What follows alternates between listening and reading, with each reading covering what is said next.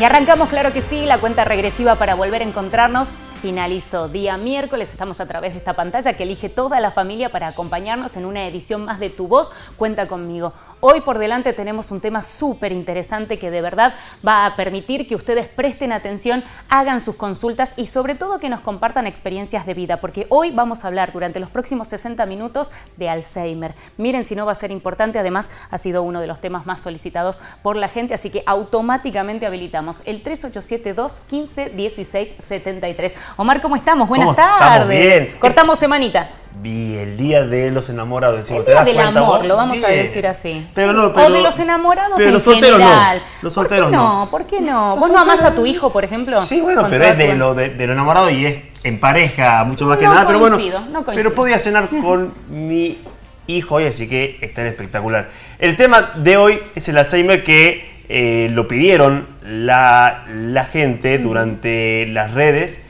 Y la otra semana vamos a tocar Ataque de Pánico, que también fue eh, uno de los temas que más pidieron. Creo que hoy es un tema importantísimo, donde se está visibilizando mucho esta enfermedad, así que bueno, con grandes profesionales vamos a hablar y cualquier consulta que nos quieran hacer, nos pueden mandar un mensajito al número de la pantalla. Ahí lo tienen, 3872 15 16 73. Y de paso, si quieren aprovechar nuestro programa o nuestra pantalla para dejar algún saludito especial, que los podemos estar leyendo en un ratito nada más, también lo pueden hacer en el marco de lo que es este 14 de febrero, el Día del Amor. Así que empezamos a desandar el programa. ¿Te parece si abrimos el panorama Por para supuesto. presentar al gran equipo de trabajo que nos acompaña en la jornada de hoy? Tenemos nuestro equipo estable y hoy una invitada súper especial que por supuesto va a ser la principal protagonista del día de hoy con el tema que vamos a tocar. Nos visita la doctora Gabriela Vigo, ella es neuróloga. Muchísimas gracias por venir. Bienvenida, buenas tardes. Gracias, gracias a ustedes por la invitación. ¿Cómo estás bien? Un placer. Bien, que Vamos soltando, vamos soltando. Tranquilo, no pasa nada, vamos soltando. De corazón, muchísimas gracias por venir. Sabemos que están trabajando a pleno, que tienen una agenda fuertecita. Igual se han hecho este tiempo para acompañarnos con un tema súper, súper importante en la jornada de hoy. Bueno, a la par de ella está Mariam, nuestra psicóloga, que también hoy dice presente más que nunca y también va a tener buen protagonismo en la jornada de hoy. Y bueno, no podían faltar por este lado Andrés, nuestro señor presidente y neurólogo también, y Trinidad también, más hermosa que no. ¿Cómo se está, qué bien le está sentando, no sé si voy a decir el amor o qué, pero cada día más linda y más radiante, Trini, querida, bienvenida. Buenas tardes, gracias. nuestra Sí, ¿no? psicopedagoga, bien. Buenas tardes a todos y bueno, agradecerle Doc por estar acá. Eh, sé que hoy vamos a aprender mucho, yo más que nada. Es un tema que me encanta, me interesa bastante, así que bueno.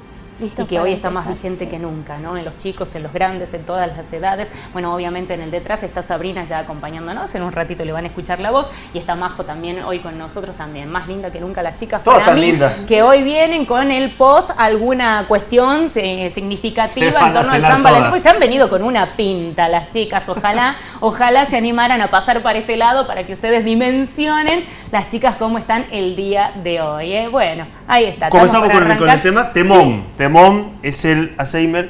Eh, mira, ya me están eh, mandando algunas preguntitas. Creo que bueno, que la primera pregunta, ¿la enfermedad del Alzheimer es genética? Qué buena pregunta esa, ¿no? Podríamos partir desde Qué la bueno. base, O- ¿no? o ¿Qué, qué es el Alzheimer? o cómo lo Bien. definimos? O cuando hablamos de Alzheimer, ¿de qué estamos hablando?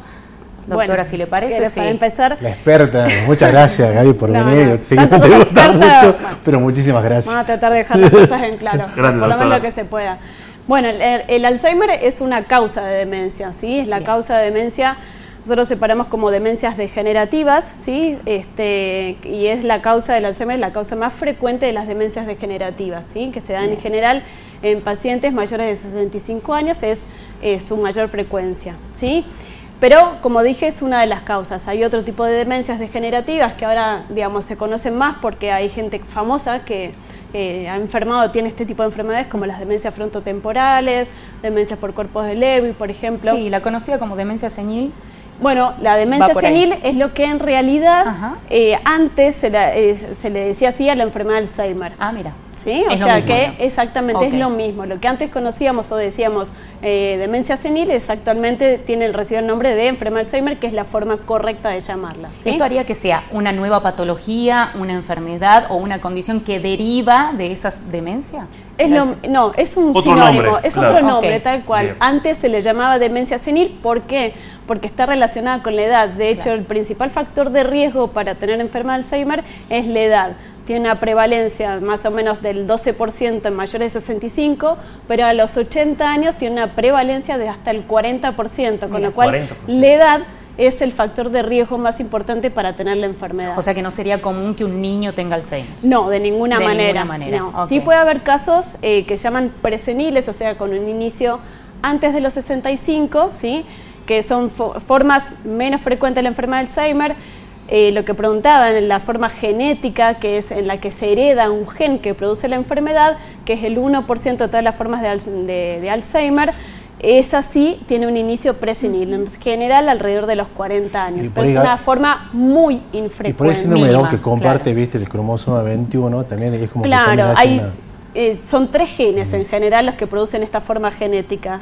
Uno se llama presenilina 1, presenilina 2 y el otro es el gen, de la, el gen precursor del amiloide, que se, está en el cromosoma 21 y que es el mismo que también produce la trisomía 21, es la causa del, del síndrome de Down. Sí, que lo y vimos por en eso es más frecuente tal vez esta enfermedad en los pacientes que tienen síndrome de Down y que llegan a una edad avanzada, que actualmente con los avances de la medicina vemos pacientes con síndrome de Down de 50 años y que tal vez obviamente eh, comienzan precozmente con un deterioro cognitivo más allá de su discapacidad intelectual previa. Doctora, ¿y es eh, genético esto? Por eso, eh, en realidad la enfermedad 1%, Alzheimer lo dijo así. más común tenemos formas esporádicas, que es lo más frecuente. Lo más- lo más frecuente y el es uno- genético. es- el 1% es genético, Bien. que cuando uno hereda el gen que produce. Ahí está. Ahora, la enfermedad de Alzheimer hay varios genes que pueden predisponer también a la enfermedad. Este gen se llaman eh, ApoE, que es un tipo de apolipoproteína que eh, transporta colesterol y que eh, la presencia de un subtipo de esa puede producir o aumenta el riesgo de este, como serían como múltiples genes que uno puede heredar que aumentan el riesgo de tener enfermedad de Alzheimer. Bien. El tener un familiar que haya tenido enfermedad de Alzheimer aumenta el riesgo de que nosotros podamos tenerlo, pero no implica que sí o sí vamos a tener la enfermedad. ¿Eso podría implicar que llegue, por ejemplo, a más temprana edad o sí o sí está relacionado con el paso del tiempo? No, en general la- es- aparece, digamos, en, en edades de- después de los 65 años, esa forma esporádica es lo más frecuente, ¿sí? Bien, En bien. la forma genética, que es el 1%, sí puede aparecer más precozmente, pero ahí claramente hay una herencia, nosotros llamamos autosómica dominante, o sea, porque en todas las generaciones hay casos de, la- de- de enfermedad, ¿sí? De Perfecto. presentación bien temprana. O sea, bien. se puede hablar de predisposiciones, digamos, por Claro. otras causas. Claro, en las formas genéticas, el que tiene la mutación lamentablemente va a tener la enfermedad, pero como les dije, poco frecuente que la encontremos en la población en general. En las formas esporádicas es como que eh, ahí eh, aumenta el riesgo de, de eventualmente presentar la, la enfermedad, exacto. Bien, espectacular. Doc, ¿y qué otros factores de riesgo van a pro- eh, desarrollar el Alzheimer? Fuera de la edad, que Sí. como lo dije primero, por ejemplo, una baja escolaridad también, ¿sí? O sea, este, hablábamos recién de una cantidad de factores de riesgo, justamente eh, la escolaridad o el nivel de, de educación también es un factor de riesgo. A menor nivel de educación, mayor riesgo de tener enfermedad porque es un cerebro que no está de alguna forma enriquecido. Sí, y entonces lo hace eh, susceptible de que esta enfermedad que se caracteriza por el depósito de una sustancia que llaman amiloide, proteína tau, es como, eh, o sea, lo hace más susceptible al daño por este depósito. Que si Bien. nosotros tenemos un cerebro enriquecido porque tenemos una alta escolaridad, nivel universitario, pero aparte mantenemos una actividad laboral exigente, red social y demás, mm, protege nuestro cerebro. Otros factores, los típicos factores de riesgo, diabetes, hipertensión, tabaquismo, el sobrepeso, la depresión no tratada, la sordera, traumatismos de cráneo. Yendo por el lado contrario a lo de la falta de actividad, la falta de escolaridad, la falta de tales cuestiones que pueden llevar a al, Alzheimer. El estrés propiamente dicho, ¿podría estar relacionado? El estrés en forma directa no, no se lo considera como un factor de riesgo, pero bueno, si el estrés trae aparejado este, otro tipo de factores, eh, la hipertensión, por ejemplo, si está relacionada, la aparición de una diabetes, la depresión, puede de alguna manera entonces relacionarse, pero el estrés no sería como un factor de riesgo este, exactamente. el consumo de recomendación principal. El consumo de sustancias alcohólicas también el alcohol es otro de los factores de riesgo. El consumo excesivo, porque en realidad... Eh, es que alcohólico, digamos. Exactamente. Las adicciones, porque el alcohol se decir? Las adicciones, en general... Eh, no está considerado como un factor de riesgo, pero las adicciones claramente producen un daño cerebral. Y estaríamos en la misma situación. Un cerebro dañado tiene, es más susceptible de tener síntomas si tiene aparte el depósito de esta sustancia. Claro, mira, ahí está eh, un cerebro saludable, saludable y, el otro con Alzheimer, mira la, gran diferencia que hay, ¿no? Sí, lo Es increíble. ¿Esto es así, literal, como lo estamos viendo en la pantalla? Sí, esto es igualmente es un dibujo, pero sí eh, es, así. En el Alzheimer, como se produce la muerte neuronal por este depósito de estas sustancias, el cerebro va atrofiándose. Entonces esa atrofia cerebral es esa achicarse. Y doctora, ¿y una persona con Alzheimer eh, cuánto tiempo puede vivir o es una vida normal? Desde los 65, cuando, eh, por, ejemplo, cuando se le detecta al, Alzheimer a los 65 años, ¿cuánto tiempo eh, puede, puede vivir con esta enfermedad? ¿Hay un, no, eso va a depender no es una enfermedad terminal. No, exacto. Sí es una enfermedad que obviamente va a ir deteriorando progresivamente a la persona, pero no va a determinar cuántos años. Hay pacientes que tienen solo en forma de Alzheimer ningún otro factor de riesgo vascular, con lo cual tal vez pueden llegar hasta 20 años, sin, digamos. pero, es importante, la gente viste que lleva, al consultorio y la típica es, eh, me olvido de las cosas, 60, 65 años. Por ahí para que la gente sepa ¿Cómo es el camino que hay que tomar? ¿Qué es lo que vos le solicitas a ese, paciente? En general, eh, cuando yo recibo, eh, digamos, esa, la, queja cognitiva, le llamamos nosotros, también trato de dividir un poco las aguas. Y entonces, en general, menores de 60 años, no es que no considero que pueda ser una demencia, pero tal vez entran en la evaluación otros factores, como por ejemplo el estrés, que marcaba ella, la depresión, la ansiedad, eh, que estén, sí, exactamente, que estén atravesando alguna situación complicada. En general, ese tipo de situaciones este, pueden traer fallas más bien en lo que se llama la atención o la memoria, una memoria no la que se ve afectada en el Alzheimer, es una memoria que se llama de trabajo. Y entonces este, el paciente, por supuesto, lo percibe como una falla de memoria y entonces eh, por eso genera la consulta. Pero en general la causa no se trata de una demencia o algo que vaya a progresar, ¿sí? Sino quizás entonces, es una una dificultad en la atención de la persona. Exactamente, sí, lo, planteé más como eso. Sí, y eso decía la doc que la parte cognitiva son las funciones ejecutivas, la atención, la, memoria, la planificación, por ahí son eh, cosas que vamos poniendo en práctica y que es como un diagnóstico diferencial, entiendo. Exacto. Y que deberíamos, incluso siendo jóvenes o, los adolescentes o quizás todas las personas en realidad, sobre todo cuando ya vamos llegando a la adultez, ir practicándola constantemente, claro está. sí, las funciones cognitivas están siempre, desde que nosotros nacemos hasta que vamos a morir. Siempre las estamos este, utilizando, eh, utilizando en el diario, ¿no? En, el, en la escuela, en relacionarme, en el hacer algo, en el planificar algo, en proyectar algo, siempre están presentes. ¿Qué pasa? En la adultez, cuando el sujeto, como decía el doc fuera del aire, dejan de trabajar, se aíslan de todo. Mm. Ya no están relacionándose con personas, ya no tienes una tarea diaria, un trabajo que, cumplir con una agenda, un horario. Entonces eso empieza a disminuir. ¿Qué pasa? Tendrían que, se debería trabajar sobre eso, hacer actividad, lo que se recomienda a los adultos mayores, lo que hablábamos sobre la orientación vocacional, el que hago ahora, hacer actividades nuevas, quizás en tener eh, en constante ejercicio. Sí, yo hoy leí algo y me acordaba mucho de vos, Mariam, porque decía una doctora, ¿no? Este, ponerle desafíos al cerebro eh, desafiarlo a, Ah, a que aprenda cosas, a desafiarlo a que lea un libro que quizás es importante, pero quizás no me agrada tanto leerlo.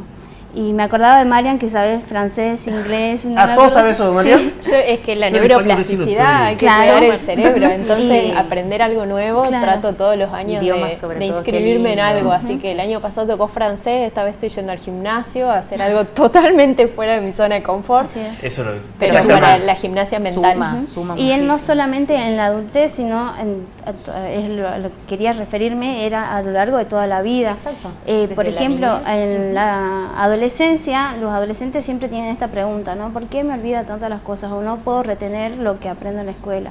O, ¿Por qué eh, me cuesta tanto estudiar? Claro. Y porque no. Aprender de la memoria. falla, sí, la falla está en la atención, como decía la doc.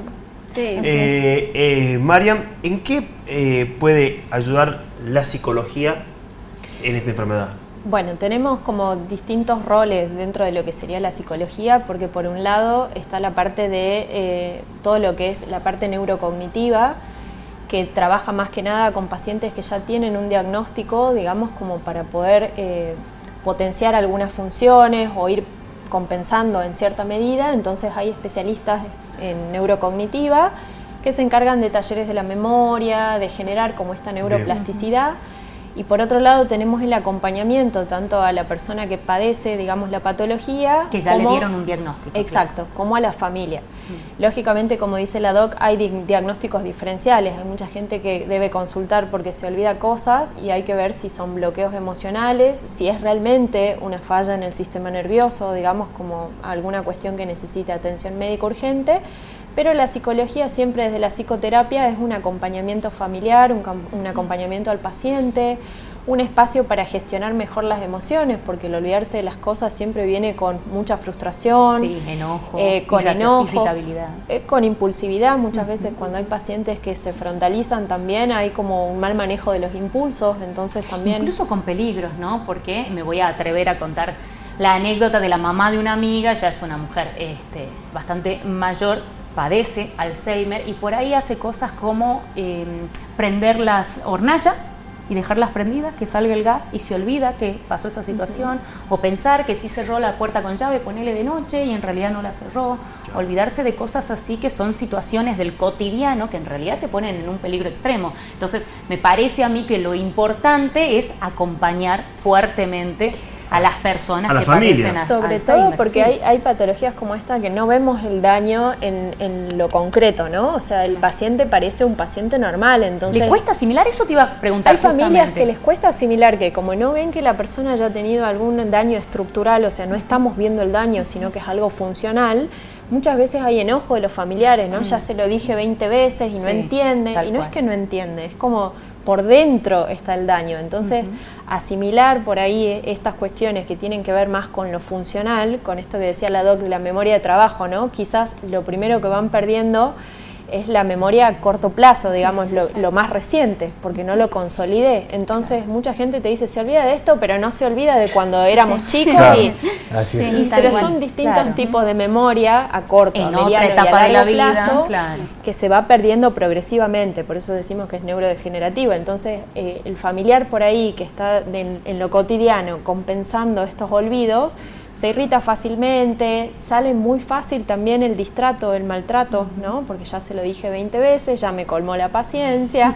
Tiendo a Entonces, gritar, a- Exacto. Entonces nos vamos desregulando en la dinámica familiar también, porque afecta a toda la familia. Aparte, Bueno, ahí juega un rol fundamental No, la psicología y también. aparte hay otra implicancia que son administrativas y legales también, que uno se tenía que explicar la, fa- Sí. la obra social, después el tema legal, la famosa curatoria entre comillas que no se llama así.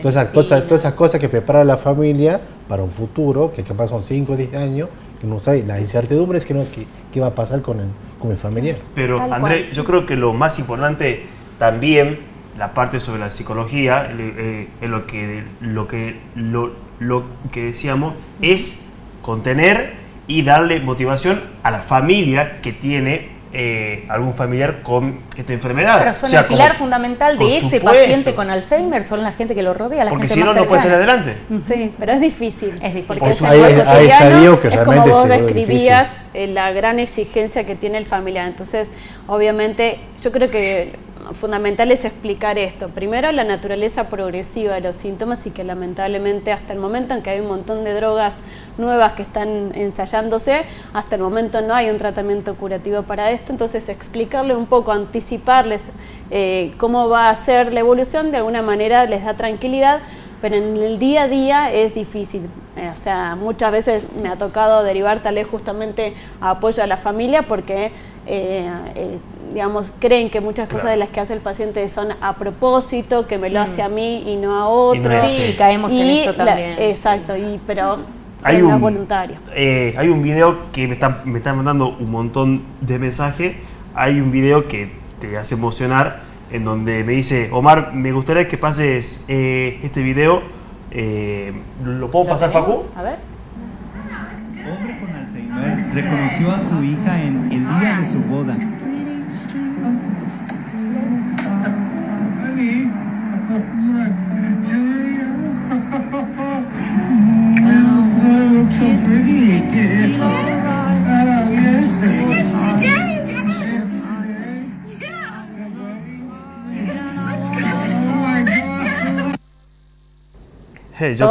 todas, las emociones juntas, esa hija que se estaba casando y de repente tuvo este momento tan, tan hermoso que claro está no sucedía tan seguido.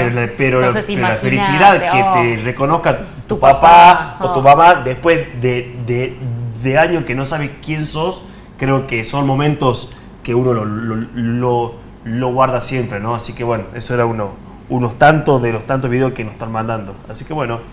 Eh, eh, ¿El Alzheimer en sí tiene distintos niveles o todos vamos por el mismo camino una vez que tenemos el diagnóstico? Sí, nosotros tenemos para definirlo según el grado de deterioro de las funciones cognitivas. Eh, nosotros lo dividimos según una, escala clínica, en realidad según lo que puede o no puede hacer lo dividimos en eh, principio en lo que es una forma leve, moderada y severa, ¿sí? No es muy estricto, no es que pasa después de tantos años va a ser una forma leve, después de tanto moderada o con tal porcentaje. Pero puede haber. Pero sí, nosotros lo, calificamos según eso, según esa escala clínica este, como, o sea, nosotros, para nosotros es algo que se llama CDR 1, 2 y 3 y que eso te marca la severidad, ¿sí? También hay que marcar que ahí puede haber estadios previos, que sería como un deterioro cognitivo leve, que tiene el riesgo de transformarse tal vez en una demencia, que son fallas cognitivas, pero que no llegan a impactar en la vida de todos los días, en las actividades de la vida diaria. Está el síntoma, pero no de, esta, digamos, de tal severidad que puede impactar en la vida de todos los días. ¿Esto puede suceder de un día para el otro? O sea, decir, hasta aquí venía normal. No, buena pregunta, buena sí, Sí, sí, y esto me llama la atención porque a la familia llega a llamarle la atención, de repente empezás a notar como cambios conductuales, cognitivos y demás, pero ya los viene arrastrando. Exactamente. o sea, esta enfermedad por definición es una enfermedad de evolución crónica. Ah. ¿sí? por lo menos más de seis meses en general. Cuando hay manifestaciones agudas o subagudas, o sea, en el lapso de tres meses o menos de seis meses, en general no sospechamos que pueda ser una enfermedad degenerativa, sino en otras causas secundarias, otro tipo de enfermedad. ¿Cuáles podrían ser estas primeras manifestaciones? Como para decir, ya me podría ir llamando la atención. No, por eso, cuando son agudas, de ninguna manera pensamos, en menos de seis meses, en general no pensamos como Alzheimer como causa primera, ¿sí? Si tenemos que hablar de enfermedad de Alzheimer, esta forma eh, digamos, de evolución como lenta, progresiva, de más de seis meses, en general mucho más tiempo, vienen los, los pacientes con síntomas.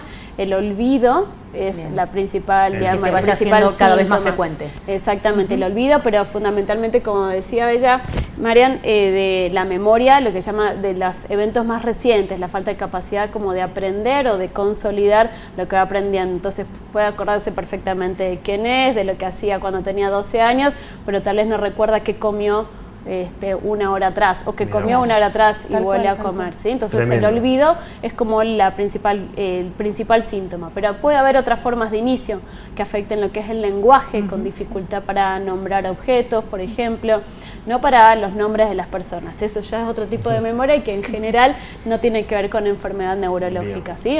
de objetos más que nada, o cambios en la conducta o en el comportamiento también puede ser una forma de inicio este, o dificultad para orientarse en lugares conocidos para la persona. Esos serían como los cuatro formas que tiene de inicio de la enfermedad. La más frecuente por lejos son los trastornos de memoria. De memoria, qué bueno que estás diciendo. Ahí nos están mandando un montón eh, de videos eh, cualquier mensajito que nos quieran mandar a- o algunas consultas para los profesionales, nos pueden mandar eh, al número que aparece por la pantalla. Eh, Sabri, ¿tenemos algunos men- mensajitos? A ver. Sí, nos llega el mensaje, dice, hola, buenas tardes. ¿Es necesario que se pida en la tercera edad los estudios para diagnosticar el, el Alzheimer? Solo en Buenos Aires hay una organización que te orienta y da charlas. Pero aquí en Salta no hay nada. Muy bueno el programa y saludos también a su mail. Ahorita su mensaje. Muchas Saludos. gracias. No, un la tenemos acá la doctora. Diego, que está en el San Bernardo, junto con la licenciada Diana Romero, que está en el San Bernardo, tienen su, Y su sí grupo de memoria. sí, sí, se dan talleres, hay taller de memoria, todo se da todos los días lunes a las 10 de la mañana en el Qué hospital, bueno. gratuito. lindo. Este, sí tenemos un cupo limitado porque es chiquito el lugar en donde se dan los talleres y hacemos todos los años charlas de difusión, en general Bien. en el 21 de septiembre, que es el día este, de, digamos, mundial del Alzheimer. Sí. Este, pero cualquier neurólogo puede llegar a dar informes. Y sí, en realidad, lo, digamos, no sé, por tener, o sea, estar, ser parte de la tercera edad mayor de 65 años, no es necesario hacerse estudios. Si uno tiene síntomas, es cuando uno debe acudir al médico a hacerse los estudios si corresponde o no. Pero no por ser mayor de 65 años eh, tendría que ir al médico a ver si me tengo que hacer algún estudio. Es bueno lo que estás diciendo, la aclaración que estás haciendo. Hacer la consulta la podemos hacer todos en cualquier momento y siempre y cuando que haya cierta sospecha o ciertos patrones, como decía Mariam recién, imagino que se harán evaluaciones específicas. Sí, eh, o sea, digamos, nosotros como estudios de rutina es por lo menos un- eh, la valoración cognitiva, que es la valoración que es, o sea, evalúa las funciones cognitivas, memoria, atención, funciones ejecutivas, lenguaje. Este, hacemos en general una imagen, porque corre, o sea, una tomografía o resonancia, eh, según lo que tengamos disponibilidad, para descartar que no sea un cuadro secundario a alguna otra cuestión que no tenga que ver con enfermedades generativas, sino un tumor, lesiones vasculares u otro tipo de diagnóstico, y un laboratorio, no para diagnóstico de Alzheimer en especial, sino también para descartar causas secundarias, Bien. o sea, que yo tenga una enfermedad este, de grave de tiroides o algún otro tipo de patología, enfermedad del hígado o alguna otra patología que pueda producir los síntomas y no se trate entonces de una enfermedad degenerativa.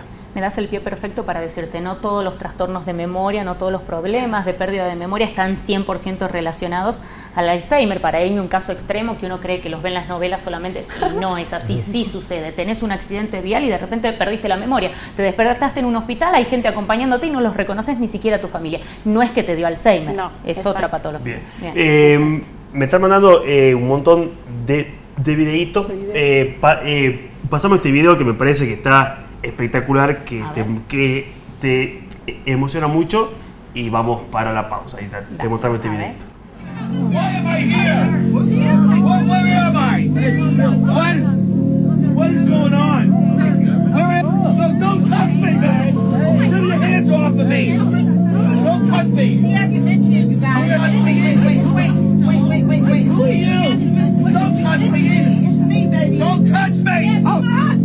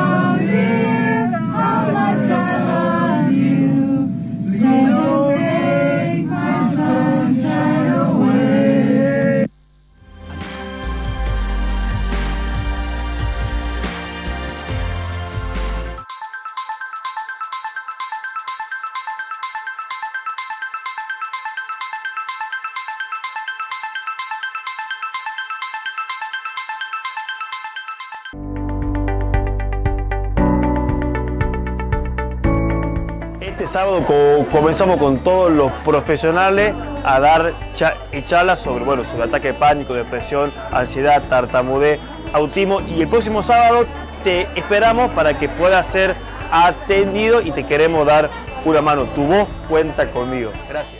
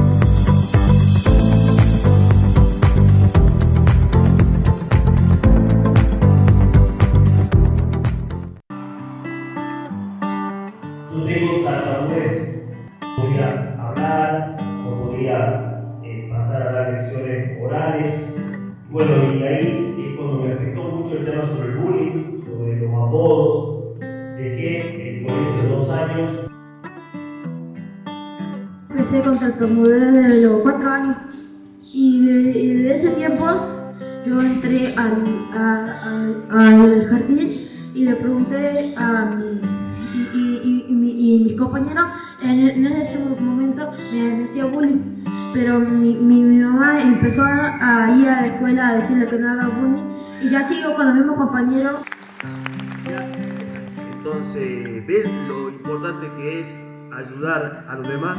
es imposible en esta vida.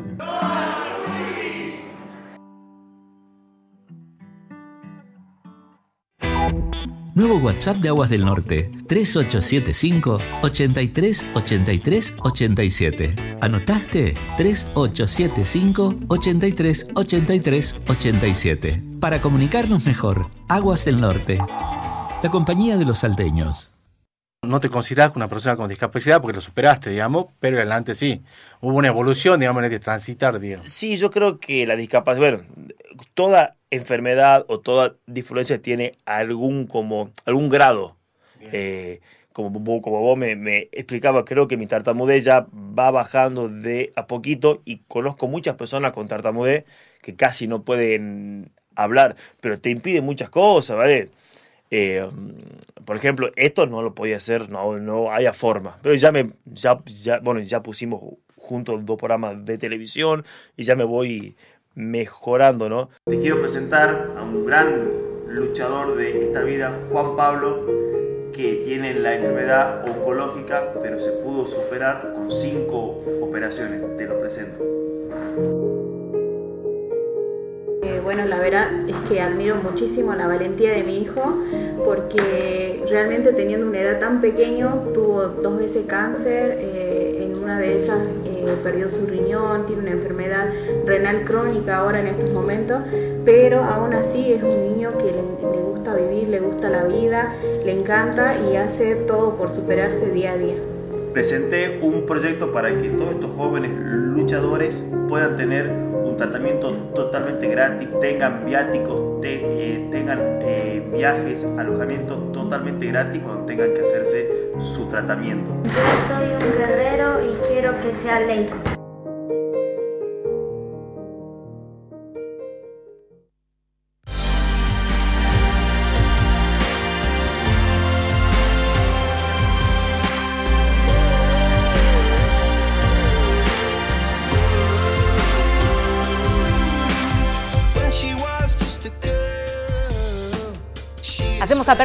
Segundo bloque en esta edición de Tu Voz Cuenta Conmigo. Recordá, y para los que recién se prende, estamos hablando sobre Alzheimer con profesionales de primer nivel que por supuesto llevan toda la información para ustedes. Hoy ponemos a disposición una vez más el 3872 15 16 73. Queremos no solamente que hagan consultas de todo tipo, sino que además nos hagan llegar experiencias de vida. Así como estamos compartiendo los videitos, viste, que son Tremendo. claros momentos y situaciones que acatan 100% a eh, pacientes con Alzheimer, también nos gustaría que ustedes nos cuenten experiencias de vida, experiencias de superación, si tienen en la familia algún paciente con Alzheimer, de qué manera lo acompaña. Compartamos esas vivencias porque seguro, seguro van a ser muchísima más información para la sociedad en general. Bueno, Acá me están pidiendo Sí. que pase de nuevo el video que se la hagan a llorar todo.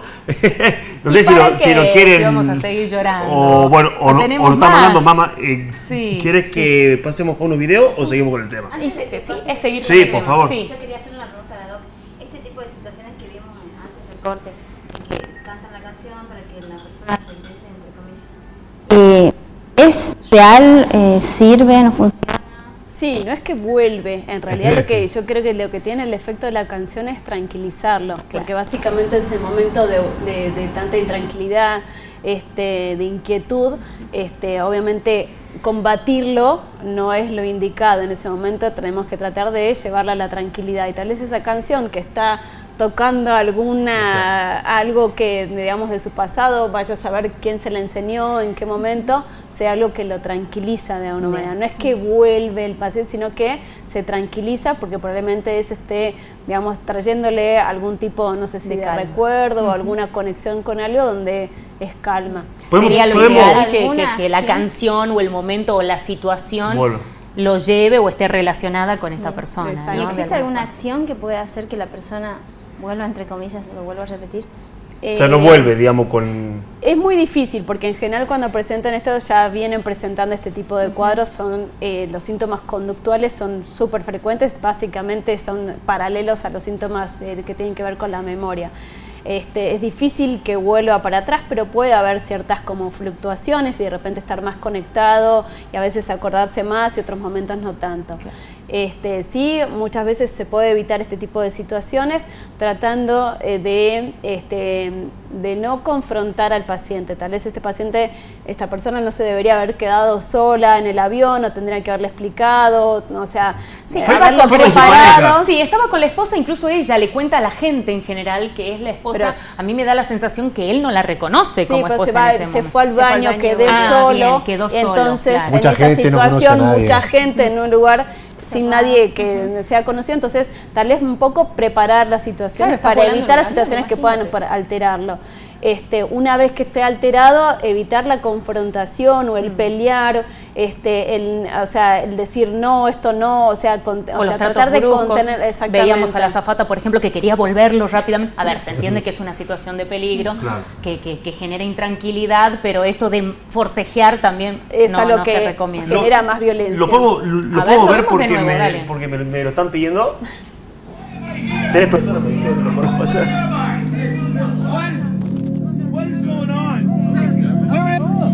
Touch me, man. Get your hands off of me. Don't touch me. He hasn't mentioned you guys. Wait, wait, wait, wait, wait, wait. Who are you? Don't touch me. It's me, baby. Don't touch me. Yes, my husband. Wait a minute. Hold up. Hold up. Hold up. Yes. Honey, we have What happened? What's going on? What?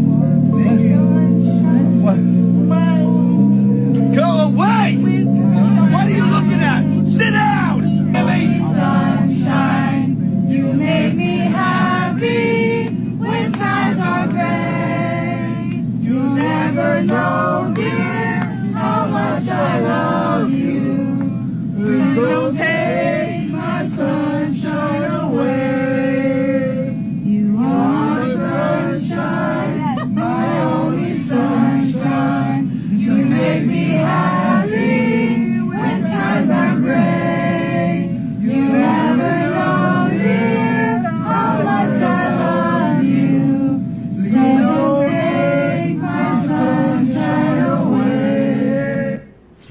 Wow. tremendo. Qué, qué buen me quedo Otra mirando porque digo qué emoción Tremendo. tranquilamente podría ser nuestro padre, nuestro abuelo, un amigo, alguien de la familia, alguien cercano y de verdad hay que saber estar, ¿no? Ahora, Sí. pienso en las personas que trabajan, por ejemplo, en un vuelo, en los, en los aeropuertos, en los aviones, en los viajes a larga distancia, que pueden toparse con este tipo de, de situaciones. Estaría bueno como que se preparen, ¿no? Para, capacitados, digamos, para esta entender cómo se debería accionar en esos casos y demás. Y me imagino sobre- que, sí, que dentro de lo que son los cursos y demás también están relacionados a personas que puedan toparse. Es más, en el día a día, ¿no? Porque uno caminando por la calle, en la parada del colectivo, arriba del colectivo. Esa es la importancia de la psicoeducación, ¿no? Como saber sobre eh, lo que es la salud integral en general para poder también tener recursos, porque hay mucha Claro. gente que por ahí no está al tanto de algunas cosas que son de fácil acceso. Hoy tenemos internet en la mayoría de los lugares públicos también. También, sí. Entonces la psicoeducación también es importante, que no reemplaza la psicoterapia, vuelvo a decirlo, claro. digamos, psicoeducación no es lo mismo que psicoterapia, pero son recursos, digamos, porque el saber es poder. El tener Saber, herramientas. El tener una preguntita, ¿en qué consiste la rehabilitación cognitiva y cómo la están trabajando en el San Bernardo? Bueno, la rehabilitación en realidad sería más que rehabilitación, sería una estimulación cognitiva. ¿Por qué? Porque nosotros no vamos a poder restablecer esas funciones. Básicamente lo que se trata con la estimulación cognitiva es del paciente enfermo de estimular funciones que todavía pueden estar conservadas y de alguna manera generar estrategias que puedan ayudar al paciente a sacar el mayor provecho de, de, de, de sus funciones conservadas. ¿sí?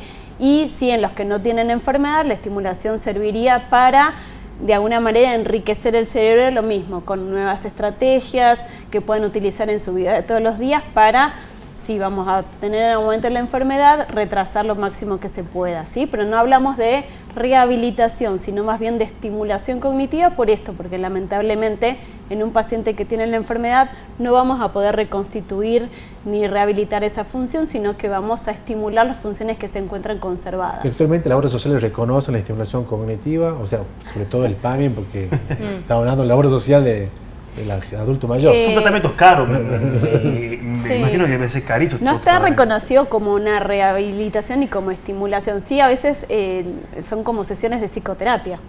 Están reconocidas más como eso. Sí, sí, sí. Este, y- pero bueno, en, en general hay, hay lugares donde se hace grupal y sí lo reconocen muchas obras sociales.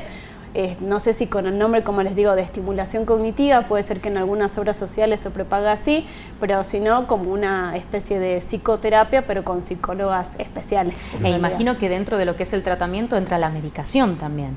Sí, eh, en general medicación, por supuesto que para que las obras sociales te lo reconozcan dale con mayor porcentaje, tiene que haber otro tipo de trámites de por medio, pero sí, la medicación está considerada, pero tal vez el mismo, este, el mismo porcentaje que cualquier otro tipo de medicación que dan las O obras sea que el sociales. psiquiatra también juega un rol importante. Eh, psiquiatra, neurólogo en general, Bien, digamos, estos también, resortes claro. sí, o del neurólogo o del psiquiatra, pero bueno, son, son los que se encargan eventualmente Los de dos indicar. profesionales que más hacen falta en, en la más provincia. hacen ¿no? falta en Salta, tal 65 cual. psiquiatras hay en toda la provincia, en la parte pública, y si no me recuerdo, 36, 36 neurólogos en la provincia. Entonces creo que hace Ah, falta más neurólogos y, y psiquiatras de importantísimo. Miren, si no, les vamos a agradecer con- que con estén el acá. Bueno, claro. Siempre, Sí, siempre sí. tocamos la salud mental y hace falta tanto como psicólogo, psicopedagoga, psiquiatra, pero y fonodiólogo, pero, pero no solamente en la parte pública, en los colegios, que es fundamental para los chicos, para la detección, para la Temprana detección de otra temprana con muchas enfermedades o mucha disfluencia. Me está mandando mensaje, sí, sí. sí, Nos escriben acá, hola, buenas tardes, gracias por la información que nos brindan. Mientras miraba el video no podía dejar de pensar en las personas que debe cuidar a la persona con Alzheimer. Existen leyes que pueden permitir ese acompañamiento, ya que son personas que lo requieren. Desde mi experiencia con una persona con cáncer, las leyes laborales de la persona con- que cuidan son muy crueles. Eh, que Es es, lo que estábamos punto. hablando, Sí, que, sí, la, que la familia, que, que la familia es importantísimo la parte psicológica para la familia que tiene que estar con la persona con esta enfermedad 24/7. Bueno, todo que- yo creo que hace un paréntesis. Hay, hay un momento que ya se hace como, a ver, no quiero usar la palabra insoportable, pero es muy difícil convivir con una demencia grave, con un paciente con muchos trastornos conductuales, ¿no? Y por acá, por ahí en el norte de Argentina es como que la familia se tiene ese cargo. Sí. Yo creo que es lugar preparado para el manejo de un paciente que tiene una demencia grave y por ese sentido de culpa que tiene la familia de dejarlo en, un- en alguna institución, llamémoslo geriátrico o alguna o ancianos, crea mucha culpa. Por ahí. Por supuesto. Sí, no el- solo culpa, cargo sino capaz de también el maltrato. conciencia.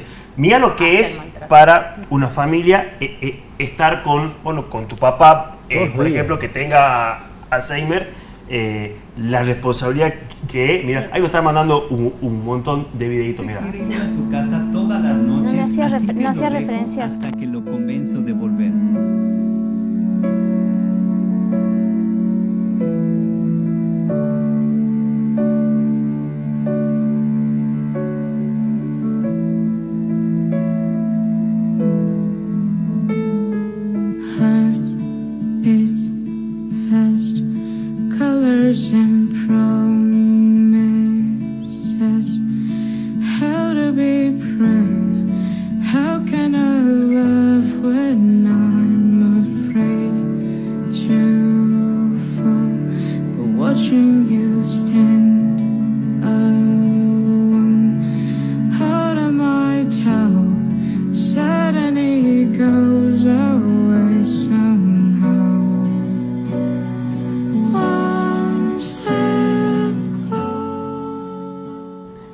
Básicamente es un clásico, ¿no? De los pacientes con Alzheimer que salen de la casa. Es muy frecuente, pero porque no reconocen su propia casa espacio. como propia y Exacto. entonces buscan volver a, a lo que es A a casa. su casa Ujú. o no reconocen a la gente con la que están este, y entonces también quieren volver a donde era en teoría su casa.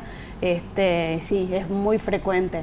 A veces es así de tranquilo y muchas veces es un poco más violento o un poco más... Como lo este, puso en el avión, digamos. Sí, Pero exacto. básicamente todos los días están buscando. No todos, abuelos. no. eh, en general estos trastornos pueden aparecer todos los días, pero también pueden ser de vez en cuando en, Ah, alguna en una persona, pero digo, algo- se ven mucho las campañas de estamos buscando a, se perdió Bueno, tal sí, persona, súper en tal comisaría espera la señora tanto, y, Sí. y tiene que ver con esto, Sí, claro, salen sí, de sí, casa sí. y se pierden. Exacto, por eso hay que ponerles pulseras identificatorias. Muchas También. veces cuando tiene estos hábitos del querer irse, escaparse, es buena ¿Algún conveniente. color hay o no para las pulseras para las personas con No Alzheimer? color, pero que tenga No, datos, Andrés. desconozco realmente, no. No, Pero es bueno para hacer un, yo como, como diputado presentar algún pro- proyecto para que las personas con Alzheimer tengan estas pulseras para que la para que los ciudadanos puedan reconocer cuando Claro, están- que- Hay que, que hay que- hay que también, hay- nombre, hay también linda un poquito también con las estigmatizadas, eh, lo estigmatizadas al paciente, digamos, Mm. y está lindando con eso también, con la discriminación, ¿no? Por ahí que hay que tener mucho cuidado con eso. Sí, Yo pero quería Que preguntarle... tenga los datos, datos de contacto, de, de Sí, una dirección, contacto. nombre de alguien claro, dónde ya- vive, ya estaría bien. cuestión de... Sobre en ese momento en donde la persona no reconoce el lugar donde está, ¿qué podemos hacer? ¿Cómo podemos ayudarlo? En general tranquilizarlo, tratando lo mismo, tratando de estar tranquilos nosotros y de transmitir eso mismo. Muchas veces lo que yo les, eh, o sea, trato de transmitir es que tengan algo que pueda ser fácilmente reconocible, porque en general no es que se da siempre muchas veces en los cambios de lugar, de repente se van de vacaciones, este, o van a la casa de, cambian de casa de los hijos porque sí. los tienen distintos, bueno, y ese cambio de ambiente hace que tengan dificultad para reconocer. Entonces yo muchas veces eh, recomiendo que traten de tener algún objeto que sea como propio, o sea, o la decoración, algún cuadro, la, la forma de, de poner los muebles, como para que sea algo, o sea, que el paciente pueda reconocer como propio. Como Y familiar. O como ámbito familiar, algo exacto. familiar como que- algo familiar que le haga pensar, bueno, que estoy, este es mi lugar, porque mi cama está orientada de una manera, tengo mi mesita, los cuadros, el acolchado. Las personas que conviven personas- conmigo son familia. Exacto. Claro. Porque me Este, llega el recuerdo de esta película en donde la chica se olvida todos los días de, o sea, ella tiene la demencia, creo que es demencia. No, No, ella no, tenía como una, no sé si, o sea, Sí, una enfermedad este, el por la cual sí. perdía la Ah, memoria, sí. sí. A el corto Este, plazo. video que le exacto. pone todos los días. Exacto, como Bueno, para sí, que que vuelva a su familia recordar. muestra que todos los días incluso le pintan el mural donde ella hace sus sí, trabajos sí.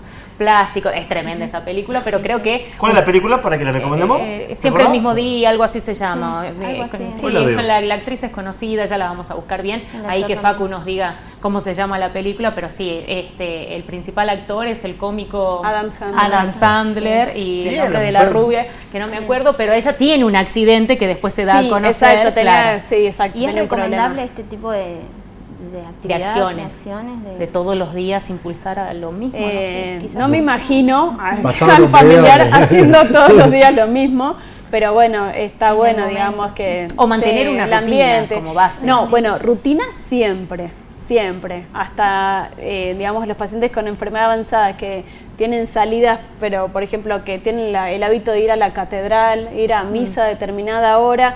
Yo, o sea, les Eso permito mantenerlo. eso mientras que mantengan su rutina, que vayan siempre por el mismo lugar, que para que, ma- o sea, porque si están dentro de la rutina, en general es poco probable que puedan perderse o que les pueda pasar algo. Bien. Cuando cambie la rutina es de ahí donde se puede dar este cuadro en los cuales se alteran o se agitan justamente. Justamente por esto de la memoria a corto plazo y largo plazo, ¿no? Si se- repetimos la misma acción durante mucho tiempo, ya se consolida como memoria a largo plazo. En cambio, la- los nuevos cambios es memoria a corto plazo, es poco probable que lo retengan. Exacto. Entonces, más chances de que se pierdan.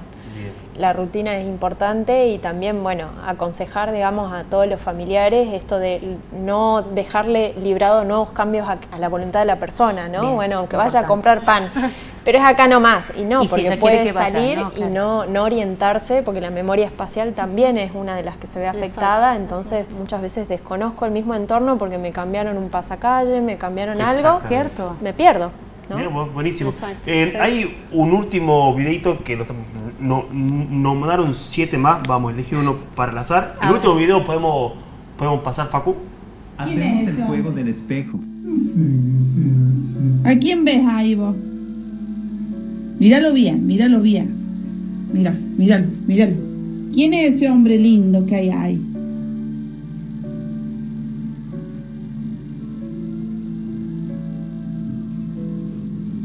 ¿Quién es? ¿Cómo se llama ese señor?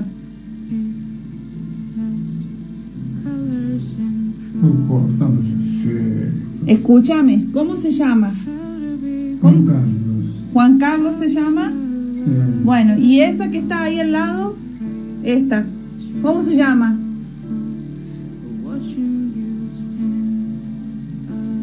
¿Cómo se llama esa chica que se ve ahí?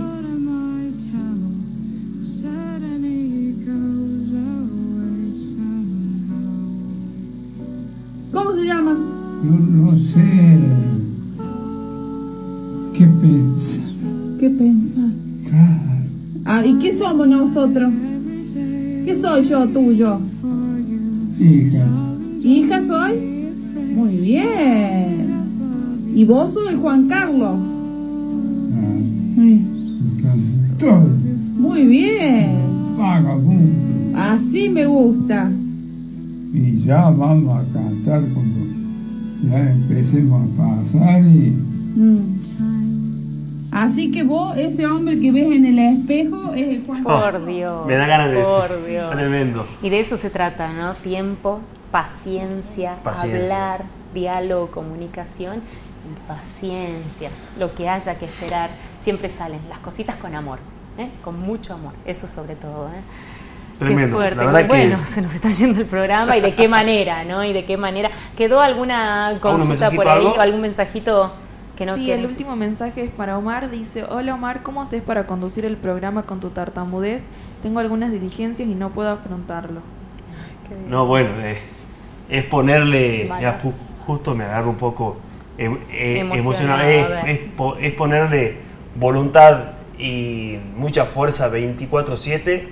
Es mandar. Yo siempre dije que la misión mía es eh, motivar a todos los chicos con tartamudez para que vean que se puede. Vamos detectando 500 chicos, vamos sacando adelante a 35 chicos eh, que no salían de su cuarto. Eh, y esa es la misión que le prometí a Dios y renovaba como, como diputado. Abrimos unos consultorios para los chicos con tartamudez que son gratis. Así que nada, eh, es ponerle vol- vo- voluntad porque la tartamudez la llevo 24/7 todo el día. Pero este es el mensaje para vos que hay que aceptarse como uno es, enfrentar ese miedo. Y yo le dije a los 500 chicos que, detectamos, cuando te cures de tu tartamudez, tu misión va a ser ayudar a otros chicos con tartamudez para que salga adelante. Así que bueno, esa, ese es mi mensaje. Así que. Hermoso, impecable y está bueno que hayamos leído ese mensaje, está bueno que el que está del otro lado, el que lo envió, busque justamente estas palabras de aliento para entender que sí se puede, que hay que ponerse en el hombro los desafíos y salir adelante. La lucha más importante es con uno mismo. Así el es. resto, lo que haga el resto de la sociedad, ya va a depender de lo que nosotros mismos vayamos superando. De eso se trata. Doctora, ya me, me- ya, Eh, ya justo quedamos casi ahí, me mira, salía, en pero la- no, no, ya, ya. Eh, gracias por, eh, eh, eh, por estar acá. Creo que fue un tema importantísimo que la, que la gente eh, eh, nos pidió. Gracias por su tiempo. Gracias, Mariam. Gracias, Andrés. Gracias, Déjame Trini. mandar un saludito. Sí, por supuesto. ¿Para la novia? Para mi amada esposa. así Ahí está, lo para mí. Ah, para Valeria Acuña, así que un gran saludo. Bien. Feliz día. ¿Nadie más de ¿Qué novia acá? hoy?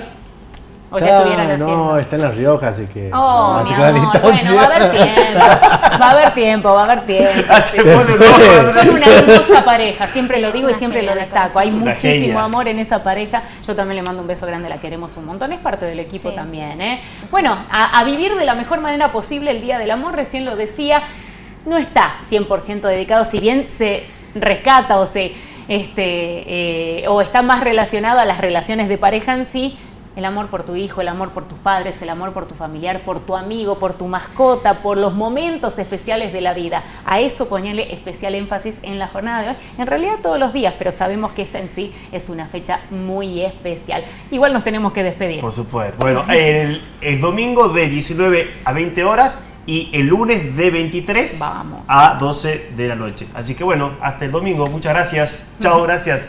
Hasta el domingo.